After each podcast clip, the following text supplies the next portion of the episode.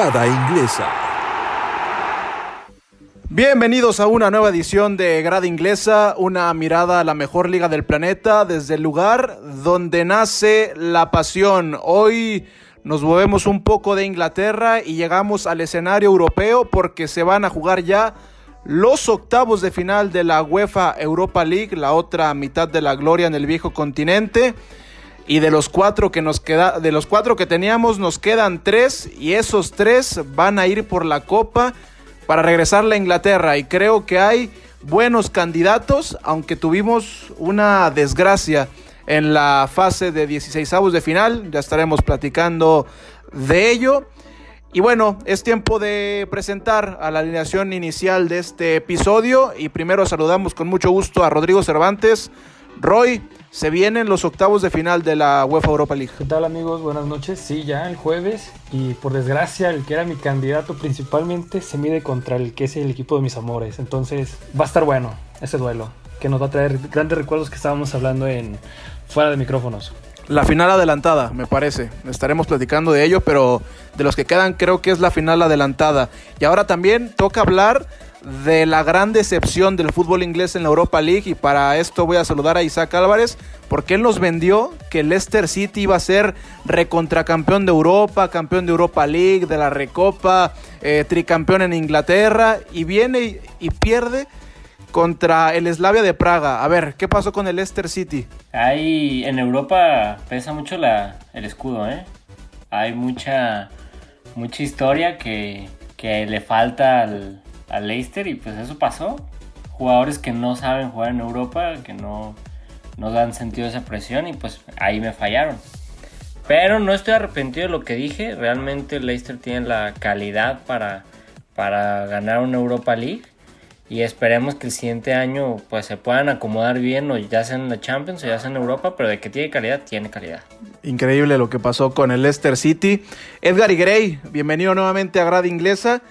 De los tres que nos quedan, uno son tus Spurs y me parece que son, son serios candidatos para levantar la copa. Y la verdad es que yo estoy muy contento y agradezco de nuevo la invitación y poder estar de nuevo con, con ustedes en la gran inglesa. La verdad es que si hay algo bueno que tiene Mou, que tiene Mourinho, es que tiene mucha fortuna en los sorteos. Ustedes revisan históricamente cómo le ha ido a Mou, los equipos de Mou en los sorteos. Regularmente no le toca tan difícil.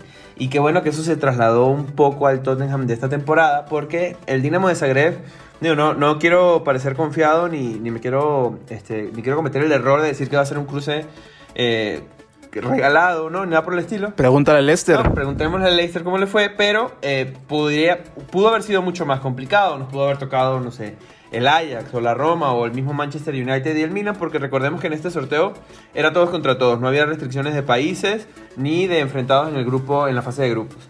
Así que yo, por ejemplo, estoy muy, muy contento con el sorteo. Sí, para redondear el comentario sobre José Mourinho, siempre que Mou está en el banquillo y que está dirigiendo a un equipo que viste de blanco, normalmente le va bien en los sorteos. Eh, por ahí, recordemos, cuando era director técnico del Real Madrid. Y lo segundo es que uno de los técnicos más famosos de la Premier League, que es Marcelo Bielsa, patentó hace algunos años la frase de que hay que tragar veneno en los momentos difíciles. Y hoy el señor Alfonso Salmón, que regresa después de tres años a esta grada inglesa, ya tragó veneno y le pone el pecho a las balas porque viene con el jersey de Liverpool. Y creo que la, la pregunta es obligada antes de que entremos a territorio europeo. ¿Qué le pasó a Liverpool? Bueno, buenas noches. Este, sí, me di un descanso para olvidarme de la tragedia.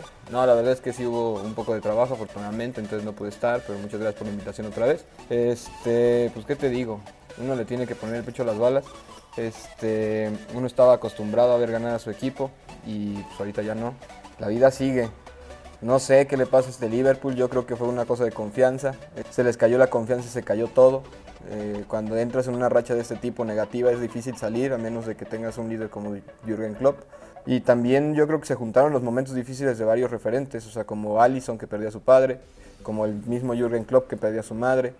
Este, no hay un hilo ahí en medio campo todavía está establecido, este, las lesiones, yo creo que son muchos factores, pero sí es inesperado esto que está pasando con el Liverpool, hasta para mí. Pero bueno, eh, algo así puedo decir, sigue siendo un equipo chico el Everton, a pesar de que el Liverpool siga perdiendo, ¿eh? No se olviden de eso. Bueno, el equipo chico hoy está en puestos europeos.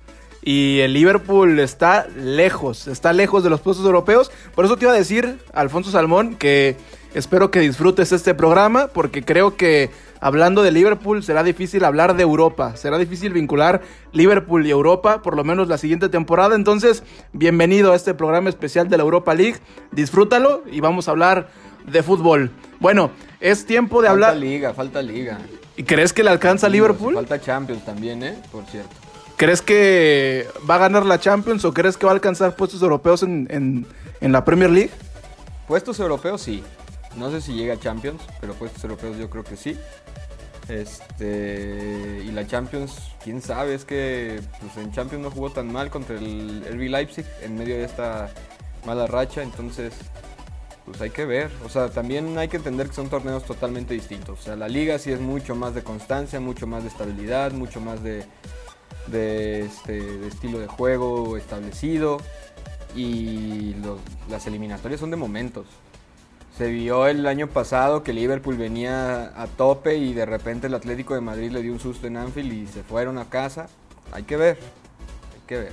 Venga, está bien. Me, me gusta esa actitud osada, optimista de Alfonso Salmón que dice que Liverpool va a calificar a Europa. Eh, lo vamos a ver en tres meses aproximadamente. Bueno, ahora sí, Europa League, octavos de final. Eh, estos son los juegos que quedaron sorteados. El Ajax contra el Young Boys. La Roma contra el Shakhtar Donetsk. El Slavia de Praga, que eliminó al Leicester City, va a jugar contra el campeón de Escocia, ya campeón de Escocia eh, bajo el mando de Steven Gerrard, el Rangers. Eh, después el Dinamo de Kiev contra el Villarreal y el Granada contra el Molde. Después hay que hablar de los cruces de los equipos ingleses. Dinamo de Zagreb contra Tottenham. Me parece que el equipo de José Mourinho se sacó la lotería. Después un duelo de revancha porque el Arsenal se va a enfrentar al Olympiacos y también va a regresar un viejo conocido como es Sócrates Papastatopoulos. Y después, la que me parece que es la final adelantada, el United contra el Milan, un partido que hace 10 o 15 años sería final de Champions League. ¿eh? Hoy, con la realidad de estos equipos, se tienen que conformar con cruzarse en Europa League. Bueno, creo que sería bueno empezar por orden asce- ascendente en cuanto a- a- al, interés que pueden despertar estos partidos. Y hay que empezar con el Tottenham de Edgar Iguerey, que va a jugar contra el multicampeón de Croacia, el Dinamo de Zagreb. Eh, Tottenham eliminó al Wolfsberger sin ningún problema y el Dinamo de Zagreb echó al Krasnodar. Entonces, abro el foro para las preguntas, muchachos. Con el caso del Leicester, ¿podemos pensar en, algún, en alguna complicación para el Tottenham? Yo espero que no. Espero que no. Aparte, eh, además, el, torneo de Europa League para el Tottenham es bastante eh, conocido desde el punto de vista de, de, de- de ser un torneo que se ha ganado. El Tottenham lo ha ganado tres veces. Lo ganó en el 63, en el 72 y en el 84. O sea, tiene en su ADN el hecho de haber ganado este trofeo un par de veces. Y eh, no considero yo que teniendo a José Mourinho y la calidad de plantilla que se tiene, con un Gareth Bale que ha renacido de cierta manera, con un Harry Kane que está en una temporada superlativa, con números impresionantes, y que está haciendo una dupla que ya es histórica en Premier League con Heung-Min Son, como la dupla más prolífica en una sola temporada de Premier League desde que existe la Premier League. Yo creo que no debería tener problemas para, para vencer en, este, en esta llave de dos enfrentamientos al, al Dinamo de Zagreb. La verdad es que me sorprendería mucho y aparte me dolería un poco más. Sí, yo también coincido con el comentario de Edgar. O sea, realmente de los rivales que están este, contra los tres equipos ingleses, creo que es el más asequible. Dentro de que casi casi todos sus jugadores juegan eh, son del mismo país o de la zona balcánica. Y además, agregando el dato de que están vivos en la final de la Copa de la Liga. O sea, es- ese hambre por querer triunfo, en tener títulos, pues ya, ya lo hemos comentado, creo que desde el 2008, creo que es el último título que han alcanzado.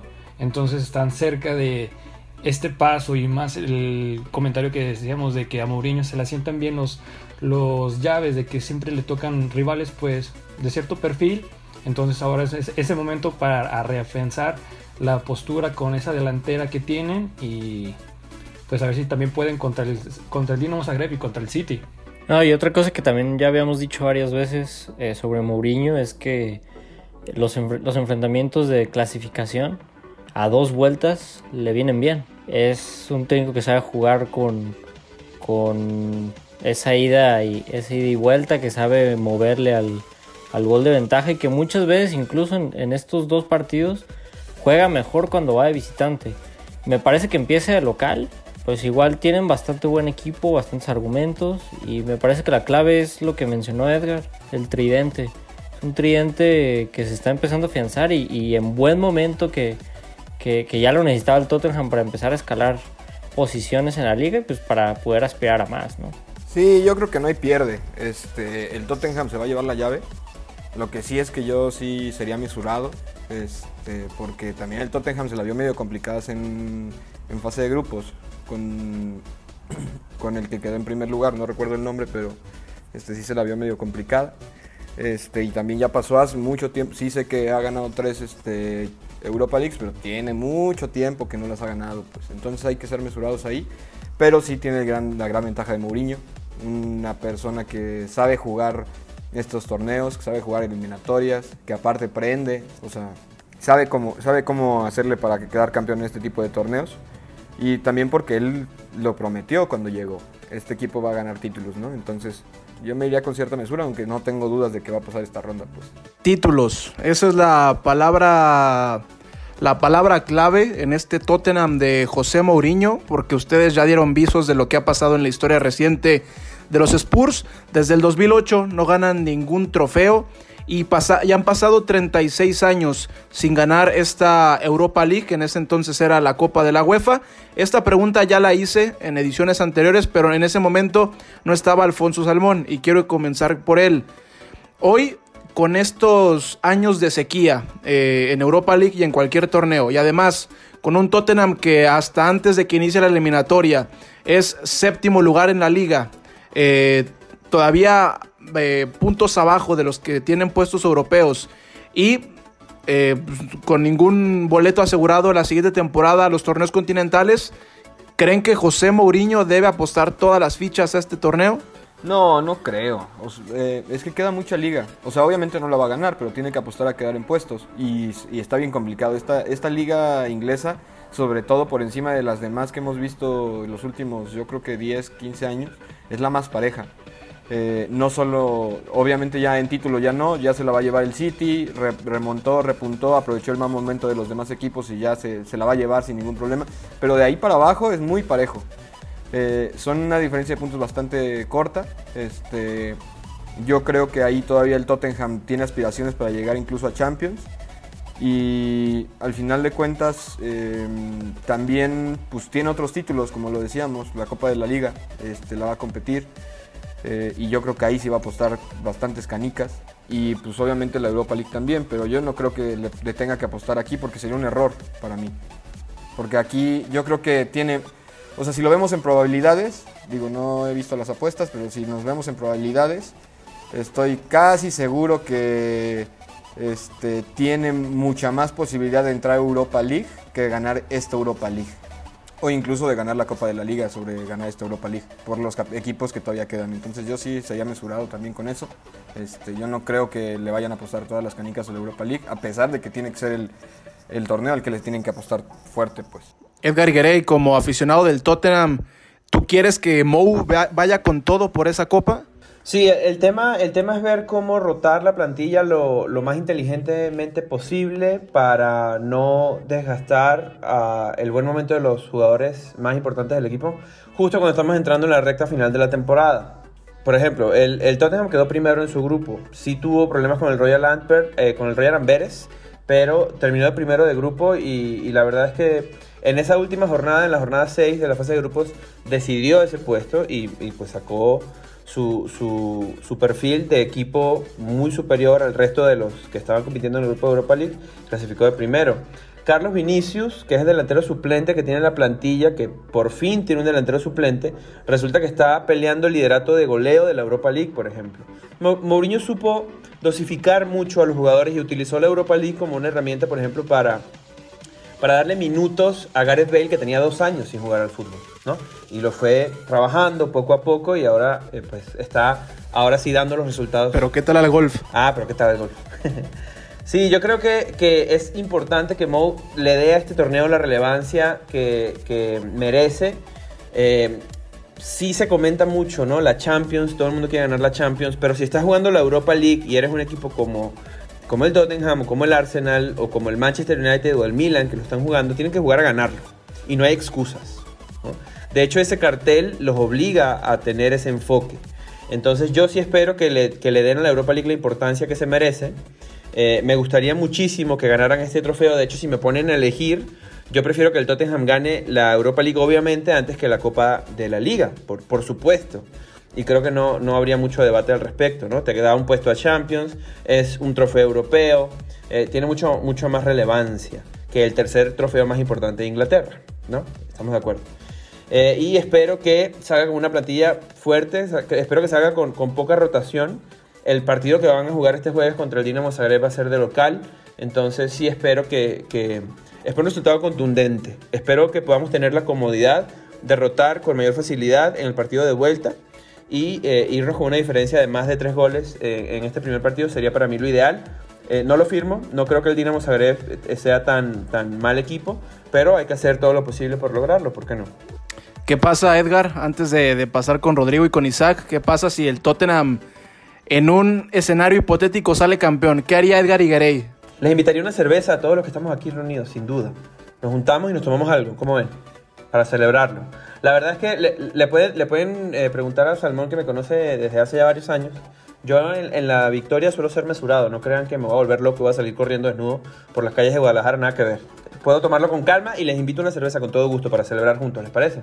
Pues venga, visca el Tottenham, visca el Tottenham que la gane y pues y aquí habrá tragos para todos. Y ahora sí, para cerrar el tema del Tottenham, Rodrigo Isaac, ¿para qué le, para qué le alcanza el equipo de José Mourinho en esta UEFA Europa League?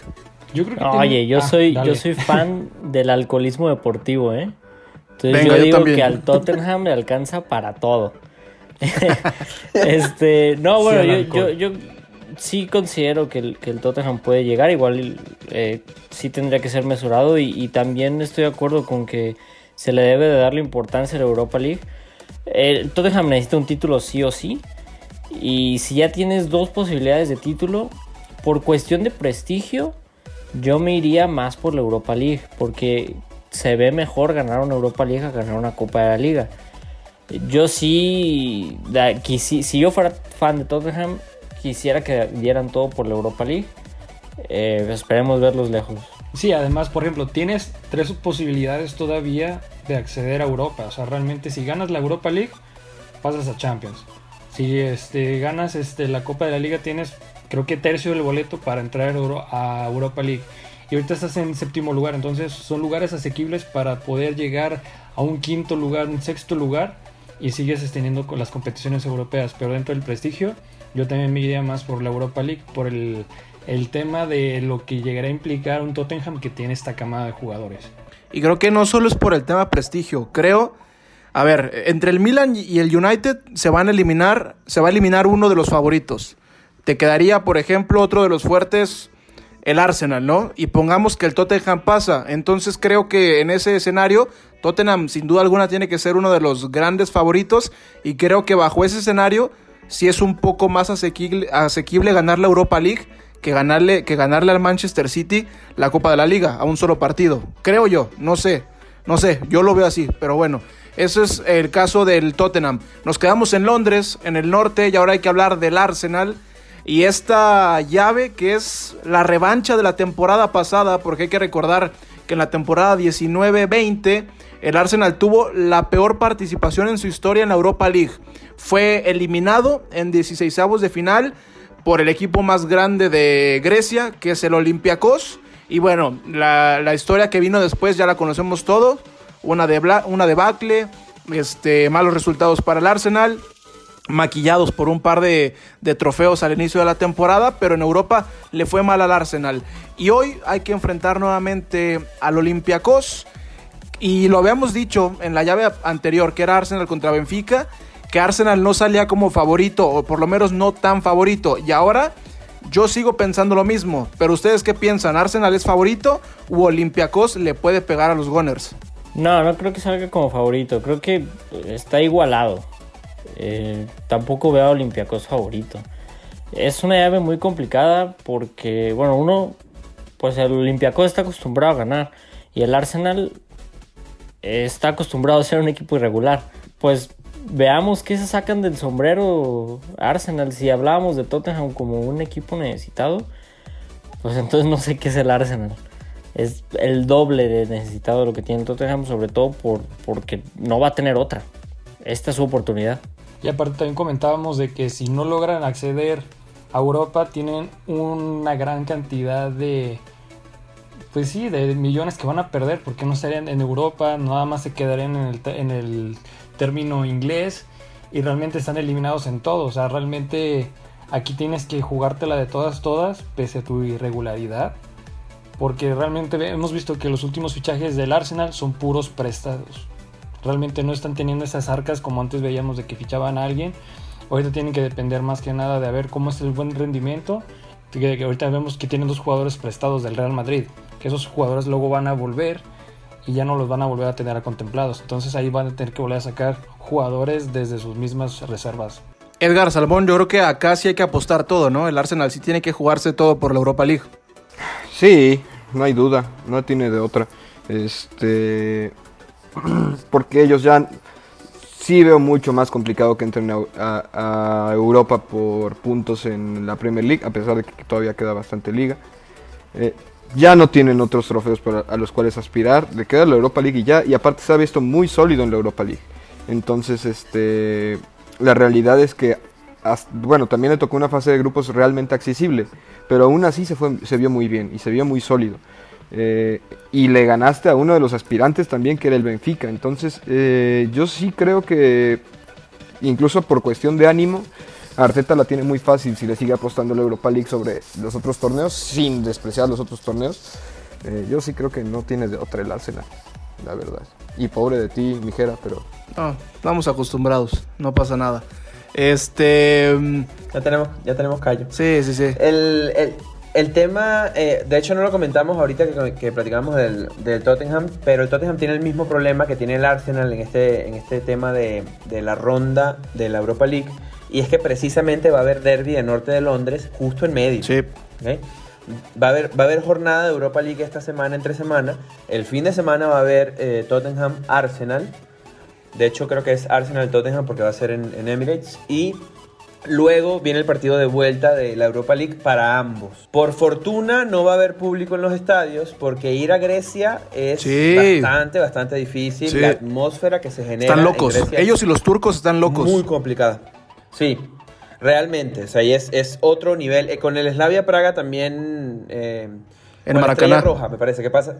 Sí, es, una verdadera locura. La atmósfera, cómo se pone, es un, es un ambiente muy hostil que por fortuna para el Arsenal no va a tener que enfrentarlo en esta oportunidad. Buen punto. Y, yo realmente tengo mucha curiosidad de ver cómo va a perfilar eh, tanto Arteta como Mou, pero vamos a hablar en este caso específico de Arteta, las alineaciones para, o su alineación para esta, para esta jornada de ida de Europa League y quiero ver cómo va a afectar eso su alineación para el fin de semana contra el Tottenham.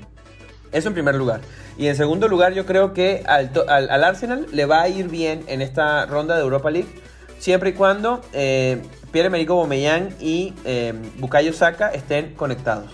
Que a mí, en lo particular, me parece que es el alma de este equipo. Si Bukayo Saka y Pierre-Emerick Aubameyang están enchufados, van a tener chance de clasificar. Y no digo que, que son favoritos, porque la última vez que se encontraron en una circunstancia similar, ¿quién eliminó a quién?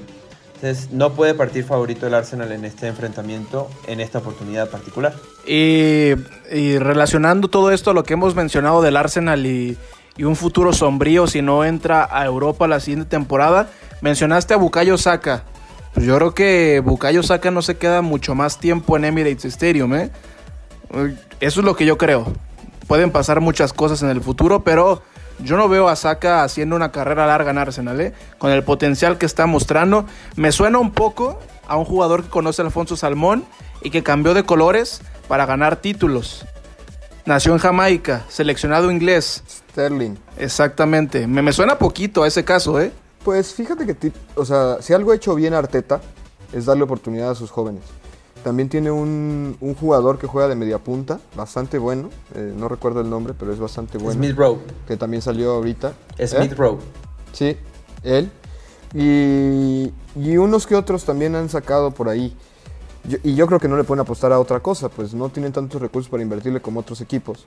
Y al final de cuentas también tienen que, como el Tottenham sí lo son muy bien, a cuidar esos valores nuevos de la, de la cantera porque son los que se pueden identificar. O sea, es como el tema de Jack Grealish, que no se, que no se fue del Aston Villa y que sigue en el Aston Villa, ahorita ya está sonando para Liverpool otra vez, pero a lo mejor muy probablemente no se va a ir porque tiene, una, tiene un arraigo ahí con el equipo, pues. Eh, yo creo que es a lo que le tiene que apostar también el Arsenal, pues en, años de vacas flacas, agárrate de tus fortalezas, pues. Pero bueno, este, ojalá y no se vaya, porque ha respondido en en Arsenal y muchos de estos jugadores cuando salen otros equipos. Yo creo que Bukayo Saka se puede terminar yendo si él lo decide, pero no me parece un caso tan similar al de Sterling, siempre, siempre pues teniendo en cuenta que sí se fue de Liverpool al, Manchester City, pero el tema es que Sterling no era canterano del Liverpool, Sterling era canterano del Queen's Park Ranger y duró 7, 8 años de su carrera juvenil con el QPR y se fue dos años a la cantera de Liverpool, entonces ese arraigo no es el mismo. El caso de Bukayo Saka, él se crió futbolísticamente desde muy pequeño, desde niño, en el Arsenal y es muy distinto. Y también creo que estamos en distintas épocas. No suele ser tan común en tiempo presente que un equipo como el Arsenal le dé fortaleza a un rival semidirecto, ¿ok? Digamos semidirecto porque el Arsenal está más acostumbrado a pelear por el cuarto lugar con equipos como el Tottenham o el Leicester, por ejemplo. Manchester City y Liverpool pues son los equipos que tienen más calidad en, tiempos recientes. Pero yo no veo, por ejemplo, al Tottenham, al Arsenal, al Leicester vendiéndole a un jugador tan importante eh, con, ese perfil de juvenil canterano a un equipo rival. No lo veo. Aparte que no hay mucho dinero en todos los equipos ahorita en este momento. Mm, es, habrá que ver, sí, creo que hay algunas diferencias entre el caso de Sterling y el de Saka. Pero digo, cuando Arsenal es muy latente que se pierda muchos millones de, de euros por no participar en Europa, van a tener que empezar a tapar algunos huecos con la salida de algunos jugadores. En este caso, con un jugador tan joven, con tanta proyección, le puede sacar mucha plata. Vamos a ver qué pasa con el Arsenal. Este, lo que decía Isaac de que el Olympiacos es un equipo que está acostumbrado a ganar. Sí, es un, equipo acostumbrado a ganar porque en Grecia normalmente no tiene mucha oposición. Por ahí el Panathinaikos, el AEK de Atenas, pero regularmente el Olympiacos es el equipo que manda en Grecia. Eh, en lo que va del año ha jugado 25 eh, partidos, ha ganado 20, ha empatado 4 y solamente ha perdido 1. Es líder absoluto en Grecia. Este, mm, y bueno, tiene jugadores interesantes. Tiene al delantero Youssef El Arabi, que jugó en el Granada en España. Mathieu Balbuena, por muchos años eh, seleccionado francés, que se peleó con Karim Benzema. Este, Costas Fortunis. El portero es el portugués José Sá. Entonces tiene por ahí algunas notas altas. Eh, una última pregunta para dejar al Arsenal. Una eliminación a manos del Olympiacos y que el Arsenal se quede fuera en octavos de final puede implicar que Arteta se tenga que ir? le pone la sentencia de muerte, pero no lo van a correr ahorita. Esperarían al final de la temporada. Es muy difícil que ahorita te arriesgues a perder al técnico. Pero sin duda ya es como tienes tu sentencia de muerte, aunque ya sabemos cuántas cosas pueden pasar. También hace unas semanas ya daban de, que corran a Zidane y ahorita ya lo quieren renovar otra temporada, ¿no? Pero para mí sí es una sentencia ya de muerte, o sea, ya se puede dar por desempleado en junio. Yo creo que sí, realmente como coincido con Salmón, Mm, imagínate que te faltan 10 jornadas y tiras a tu entrenador que te ganó una FA Cup y una Community. Sería como muy estúpido realmente de la, directiva del Arsenal. Y además, este, con esos rumores de que no, que ahora John Laporta va a traer a Mikel Arteta y, supliendo a Ronald Koeman, no creo que sea lo más favorable ahorita para el Arsenal quitar a un, un referente como Mikel Arteta como, como tu técnico. Realmente si vas a construir tiene que ser aparte de esto y si llegas a, puestos europeos mínimo que el siguiente que vaya a tomar su lugar o si él está en el lugar de reconstruir completamente con los jóvenes. No, y además... Dale, dale. Sí, hay, un detalle. Recuerden que eh, Titi Henry estaba dirigiendo al, Impact en Montreal eh, por el tema del COVID. Tuvo que renunciar porque estaba muy lejos de su familia y todo lo demás. Eh, y está desempleado. Entonces, digo, Me... Thierry Henry todos sabemos lo que significa para el Arsenal. No, Henry es Dios. Henry se merece que el Emirates se llame Thierry Henry, que el Emirates tenga en cada esquina del estadio una figura de Thierry Henry y que arriba del escudo del Arsenal venga Thierry Henry.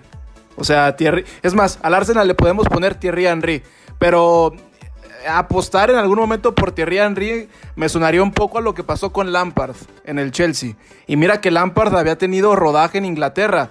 No es lo mismo dirigir en el Championship que en la MLS. No sé qué tan buena idea sea. Y en dado caso que Mikel Arteta se vaya del Arsenal a mediados de esta temporada o al final, la cuestión es ¿a quién traes? Primero porque ¿quién se va a querer, quién se va a querer echar esa papa caliente al plato? La papa caliente del Arsenal. Dos, el Arsenal con las finanzas que va a tener en caso de no entrar a Europa, ¿a quién le va a poder pagar de un técnico de primera línea? Creo que ese es otro tema, ¿no? Sí sería complicado dejar ir a, a Mikel Arteta. Pero bueno, eh, ese es el Arsenal. Y ahora sí, nos movemos hasta Manchester. Dejamos el platillo fuerte hasta el final, porque esta es, a título personal, la final adelantada de todos los equipos que quedan en esta, en, esta fase de Europa League. Me parece que son los equipos que, por lo mostrado alrededor, a, lo largo de la competencia, han sido los más importantes y son dos equipos de mucha carga histórica. Un partido que en algún otro momento pudo haber sido final de Champions League y que hoy es partido de octavos de final de la UEFA Europa League. Manchester United contra Milan y además hay que aderezarle con el regreso de Zlatan Ibrahimovic a Old Trafford. Entonces, para empezar con la conversación de este partido, Rodrigo Cervantes, ¿qué pasa si llega Zlatan y te mete tres goles y te elimina? No, pues yo estaré muy agradecido porque los está metiendo Dios. Será como una, un opus magnus ahí en, en Old Trafford. Ah, no es cierto. Pero, pues fíjate, este Milan se cayó un poquito en la serie estaba en el tope y ahorita está los dirigidos por Antonio Conte en el, en el título de, Italia. Pero vaya duelo que se está presenciando en octavos de final de Europa League. Ya lo comentábamos de que se han medido en. Bueno, yo, desde que recuerdo, este. Puta, ¿cuántos, ¿cuántos, no han sido? De hecho, hasta el, el, Milan ganó una final de Champions contra la Juventus en Old Trafford. Entonces. buen dato. Entonces son cosas de que nos ponemos a remontar años de 2003, 2004, 2005 hasta el 2007, donde estaban casi casi donde se medían casi diario, pero yo veo este duelo muy muy parejo. Realmente ambos cuadros tienen sus contrastes, tienen buenos jugadores y todo, pero aún así siento que ahí puede haber una diablura por cualquiera de los otros dos lados. A ver, yo quiero escuchar al resto del panel, pero a mí me parece que el Milan se cayó en el último mes y medio y que de todos los que quedan en la Europa League, el mejor equipo, muy a mi pesar, es el Manchester United. Para mí el Manchester es el, favorito número uno, pero ¿qué piensan ustedes? Sí, se cayó en, todo febrero. Me parece que tuvo tres, de, los cinco empates que llevan la temporada, tuvo tres en febrero. Eh, empates incluyendo, o sea, sumando Europa League y sumando la liga. Eh, los eliminaron de la Copa. Eh, le sufrió contra la Estrella Roja. Es un equipo irregular, pero cuando está Zlatan parece ser bastante regular. Y, también hay que ver que, ahí hubo unas cuantas lesiones de Zlatan que lo alejaron de, la cancha. Eh, el Manchester United, sin ser un equipo fantástico, yo también creo que es, es la gran, el gran favorito, el mejor equipo al menos en, todas estas llaves. Y sobre todo porque no hemos considerado algo, no hemos dicho algo que realmente esta temporada la Europa League no se ve muy atractiva. Hay muchos equipos irregulares y, los dos mejores sin duda son Manchester United y el Milan. No me atrevo a dar un favorito, sobre todo porque de un lado tienes a Zlatan y del otro lado tienes un equipo que, genera bastante juego con Bruno Fernández. Pero hay algo que sí es seguro. Bruno Fernández anota de penal. Digo, mira, yo pienso al contrario. Para mí esta edición de Europa League ha sido la más atractiva en muchos años. porque tenías al Milan, tenías al Manchester, tenías al Arsenal, al Tottenham, el Leicester, pero ya se fue, se fueron otros equipos importantes en la, en la última fase de eliminación directa. Para mí esta era la, la mejor Europa League por lo menos en los últimos cinco años, pero, pero bueno, se fueron eh, equipos importantes. Salmón, eh, Edgar, ¿qué, ¿qué, mencionar importante sobre esta llave? Yo creo que... Pues no, no dale, dale, tú dale. Hoy tuvo yo. No, bueno, yo, está bien. ok, el, el tema con, con, el Manchester United es que a mí me sorprendió mucho la manera en la que eliminaron tan fácilmente la Real Sociedad. Que a mí se me antoja un equipo bien, eh, por momentos enfadoso. Un equipo que controla mucho el balón, que tiene mucho dominio de juego y que tiene jugadoras de mucha calidad. Y cuando yo vi que, que en el partido de ida, en esa, en esa ronda de, de Europa League, de, de eliminación directa a dos partidos, dominaron tan fácil a la Real Sociedad, dije, es muy probable que el Manchester United llegue cómodamente a la final de esta Europa League. De repente eso se refuerza un poco con el hecho de ver el resultado del clásico, del derby de Manchester, ¿no? Cuando el Manchester City venía tan enrachado con más de 20 partidos al, hilo ganando y el Manchester United lo detiene en seco, siendo eh, eh, un estilo de juego que de repente a muchos no les guste, ¿no? Eh, un poco con el, con el camión atrás jugando un poco al antifútbol, pero así se ganan partidos también. Y creo que el peor escenario para el Manchester se concretó que era enfrentar a un equipo tan pesado históricamente, al que le pesa tanto la playera como el Milan. Y yo comparto contigo, Gerardo, en la idea de que es una final adelantada, porque estos dos equipos fácilmente pudieron haberse visto en la final. Eh, yo considero que va a clasificar el Manchester United. Eh, no considero que lo haga tan ampliamente, tan cómodamente como con la Real Sociedad. Evidentemente el Milan es mucho más complicado. Pero sí veo al Manchester United eliminando a los Rossoneri. Yo voy a empezar diciendo que para mí no. Ay, es que son los dos. Son de los dos equipos más fuertes, pero no me parecen los dos equipos más fuertes. El Ajax también es fuertísimo y está ahí y le tocó una llave muy fácil. Pero pues precisamente porque le tocó una llave muy fácil, este, pues no vamos a tomarlo tan en cuenta. Pero el Ajax a mí se me parece un equipazo. Hace dos años fue semifinalista de Champions. Yo no duraría que. Y por 30 segundos, por, poquito menos de 30 segundos, no llegó a la final. Este, pero era otro equipo, ¿eh? Sí, sí, sí. Pero pues al final de cuentas, la base sigue jugando lo mismo. Eh, y también yo le prestaría atención a otras dos llaves que, de donde puede salir algo. O sea, una llave muy pareja es la del Slavia de Praga contra el Rangers. Sin lugar a dudas, es pareja y el Rangers anda muy bien. Y eh, la otra es el Roma Shakhtar, que también va a estar muy buena y creo que también ahí va a salir un, alguien que pueda competir para la Europa League. El Milan, si me hubieras preguntado hace dos meses, te hubiera dicho que le ganaba sin chistar al Manchester United. Hace dos meses. Ahorita sí la veo mucho más pareja, pero yo no doy por muerto a ninguno de los dos.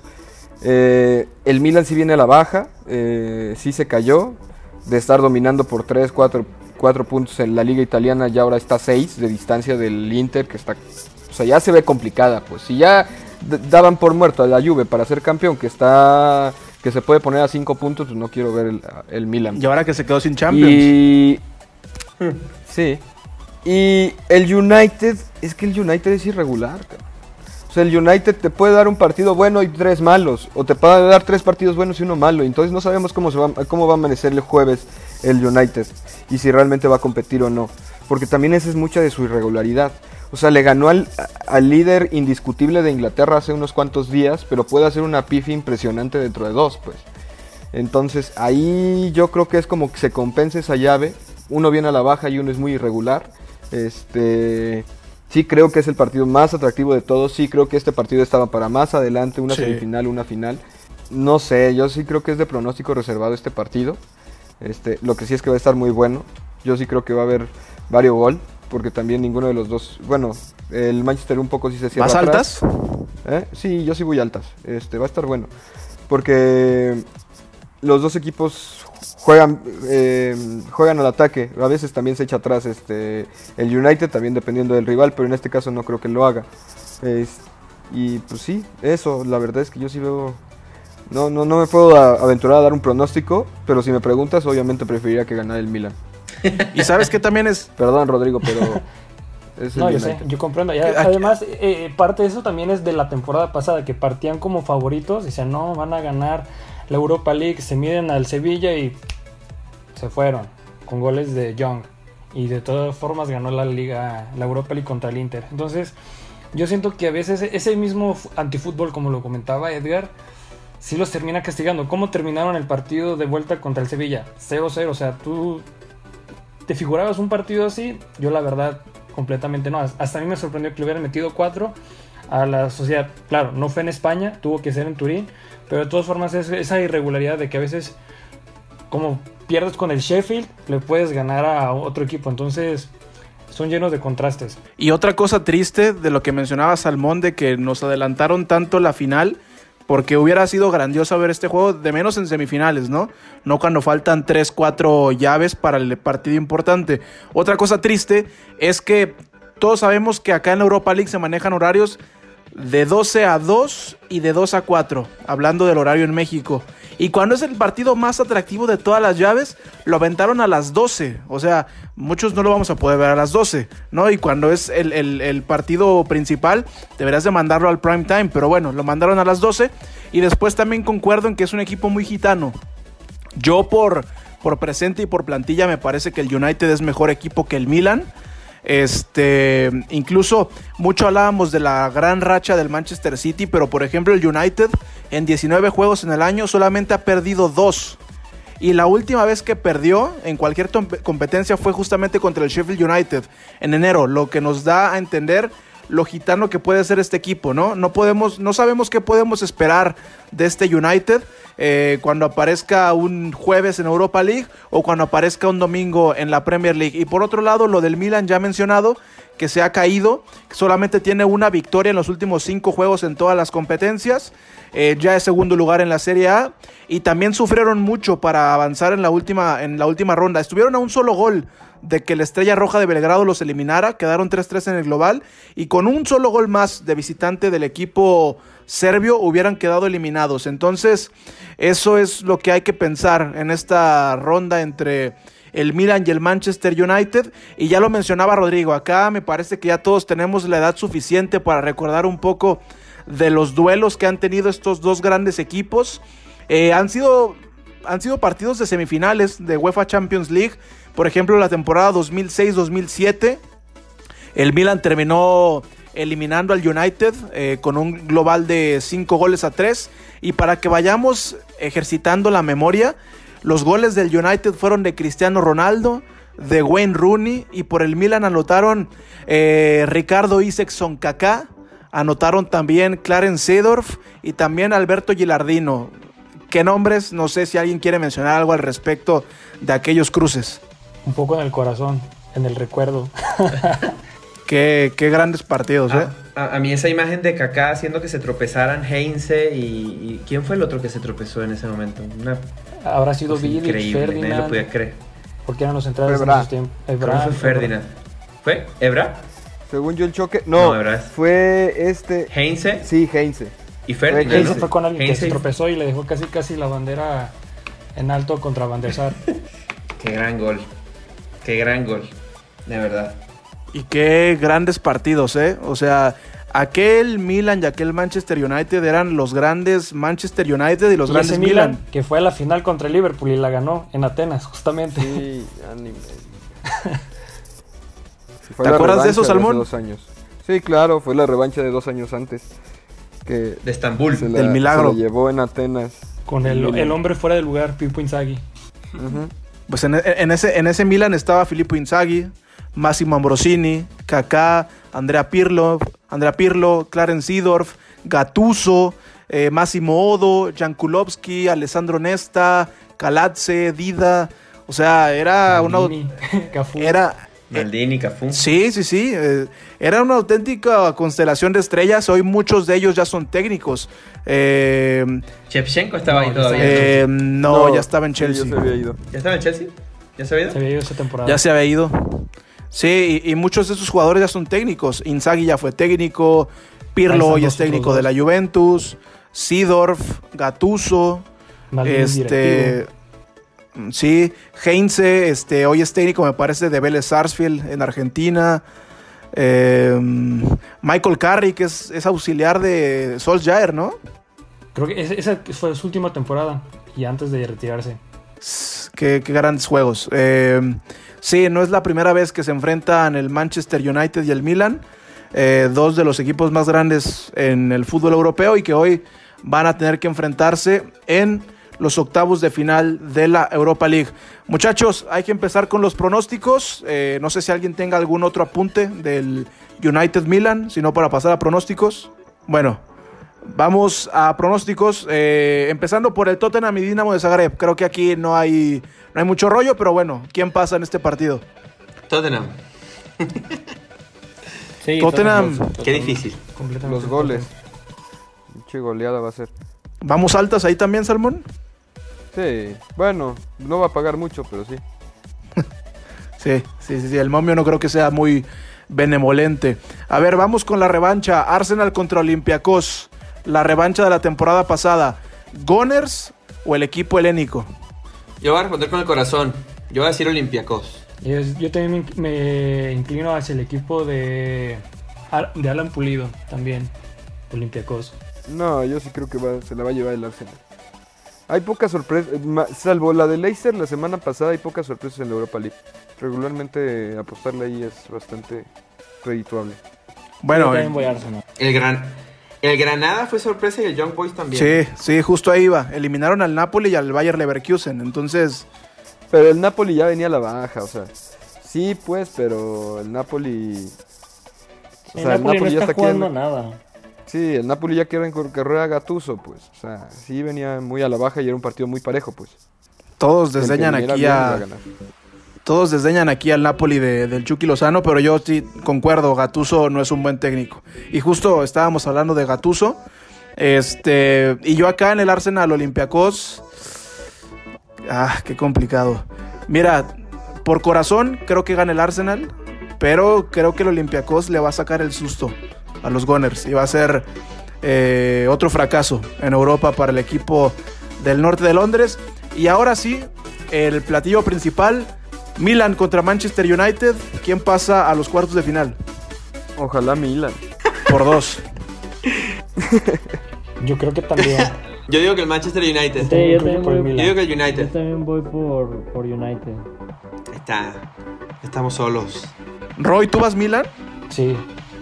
No, sí, ¿En serio? realmente, o sea, ganarle al City, wow, o sea, sí, pero realmente hemos comentado de tanta irregularidad, tanta inconsistencia, que no dudo que hay un cruce entre Maguire y Lindelof se vuelva a ver ahí como el de Heinze y llegue el dios todopoderoso o, o Leao comentando con un gol. Es que Roy también ya está ciscado, ¿eh? la vaca no la arisca. Sí, Roy se dejó convencer, se, dejó convencer por Salmón. No, claro que no. Yo, yo siempre dije que el Milan iba alto, así que a mí no me vendan piñas. A ver, una pregunta rápido. Si corren a, Ole pronto porque lo eliminan de Europa y hacen el ridículo y no logran nada en esta temporada, ¿sí te gustaría David Moyes para director técnico de, nuevo o no? Ni aunque tuviera cáncer. No, no, no.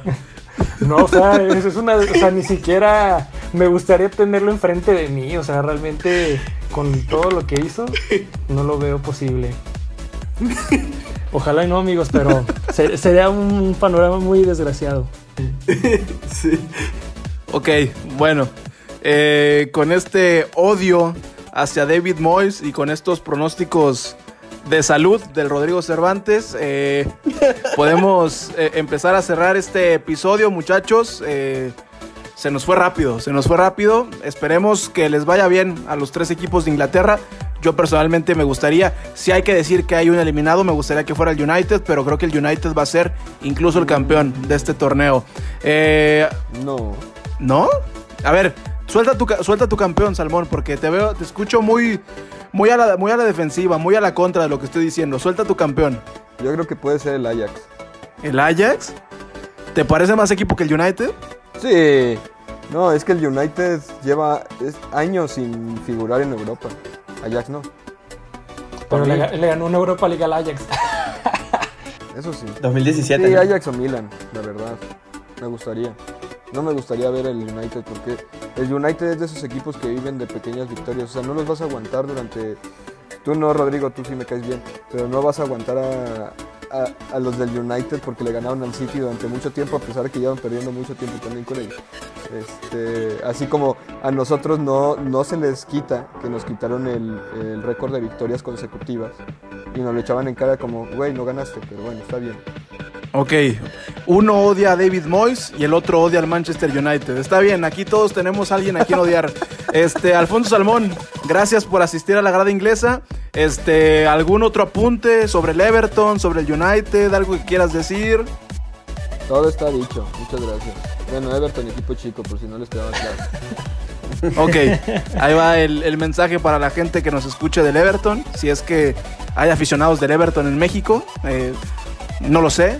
Este, Edgar Higuerey, a ver. No? no, creo. No, bueno, bueno, no. Eh, eh, iba a decir, hay, aficionados de Crystal Palace, pero eso es chileno, entonces este, no cuenta. Eh, Edgar Higuerey, para despedir la misma pregunta, suelta un campeón para Europa League. Con el corazón voy a responder de nuevo y, quisiera yo que el Tottenham elimine y corte la sequía de trofeos europeos de 34 años y se lleve esta Europa League. Es lo que más deseo es lo que más he pedido futbolísticamente este año, te lo puedo asegurar. Y nada más quería agregar que yo tengo un amigo en Ecuador que es hincha del Everton. Cuando quieran los invitamos. Dejamos a Salmón hablando con mi amigo, se llama Osman. Eh, ahí lo podemos poner a, conversar un ratito. Si hay seguidores del Everton en Ecuador, eh, debe haber en México. Yo digo por descarte, ¿no? Siendo una regla de tres rápido, debería haber. Igual cuando quieran lo invitamos, digo. Nada más para divertirnos un rato. Debe ser un buen equipo. Debe ser un buen tipo, pero no debe saber de fútbol. también, también, eh, ahora que comentas, le va al Real Madrid también. Ah, entonces más menos. Más menos. Y le, y le va al Cruz Azul también. Es que no puedes agarrar dos desgracias, o sea o tres, o sea, no, no, puedes tener tantas desgracias en la vida. Yo creo que dijo, puedo soportar la desgracia de irle al Everton, pero no puedo soportar la desgracia de no irle al Real Madrid. Yo te refuto esa eh, esa ¿Ah, sí? Ah, sí, tú eres esa asunción porque yo le voy al Arsenal y le, voy al Atlas, entonces sí se puede. Sí se puede. Y al América también, entonces ahí se compensa. Eh, no, esto es un secreto entre nosotros, Salmón, por favor, no lo saques a colación aquí. de hecho, tenía la duda, de hecho tenía la duda de cómo te sentiste cuando viste que ganó el América contra el Atlas y al otro día perdió por 3-0 el, Atlas contra el, el, América contra el Atlas. O sea, fue, yo creo que fue una, fue como una lluvia de emociones para ti. Premio doble, premio doble. O sea, fue una pequeña Salió cereza. 5-0 a favor, Gera. Sí, sí, sí. Una, una, pequeña cereza en este mar de lágrimas. Eh, Isaac Álvarez, vámonos y también un campeón para Europa League. Eh, vámonos y yo voy por. Me voy con Mourinho y Tottenham. No más por Mourinho. Venga. Y Rodrigo Cervantes, yo sé que el equipo que digas no va a ser el United. Así es, completamente. es, el otro equipo que empieza con M también. El Milan. Así es. el molde. El molde. el molde, sí. Aguante molde, busca molde. Venga, todos por el molde. Y yo, para cerrar, voy con el Tottenham. Porque Edgar Higuerey ya nos, ya nos prometió cervezas y playeras. Nos prometió. Nos prometió ¿Playeras? Sí. Nos, nos prometió jerseys para el inicio de la siguiente temporada si gana el Tottenham. A ver, déjale checo aquí a mis anotaciones porque yo noto todo. ¿De verdad, Gera? ¿Vas a ir con el Tottenham después de que le vas al Arsenal? Yo pensé ah, que no me ibas a sorprender después de ir a la América, pues, hermano. pero estás No, bueno, es que ¿Cuánto te pagó ya... Edgar, con chelas? Mientras no sea Chivas, Gera le va hasta los tecos. Le puedo ir al que sea, menos a ese equipo que acaba de nombrar Isaac Álvarez. Este... Mándale saludos a los de a los del otro podcast. Los de a, los, a los de los a los de los bartenders. Son a Chivas, ¿no? Saludos a Zona Chivas. Échenle ganas, muchachos. bueno, ahora sí, vámonos. A nombre de Rodrigo Cervantes, de Isaac Álvarez, de Alfonso Salmón y de Edgar Higuerey, yo soy Gerardo Guillén y nos escuchamos en la próxima.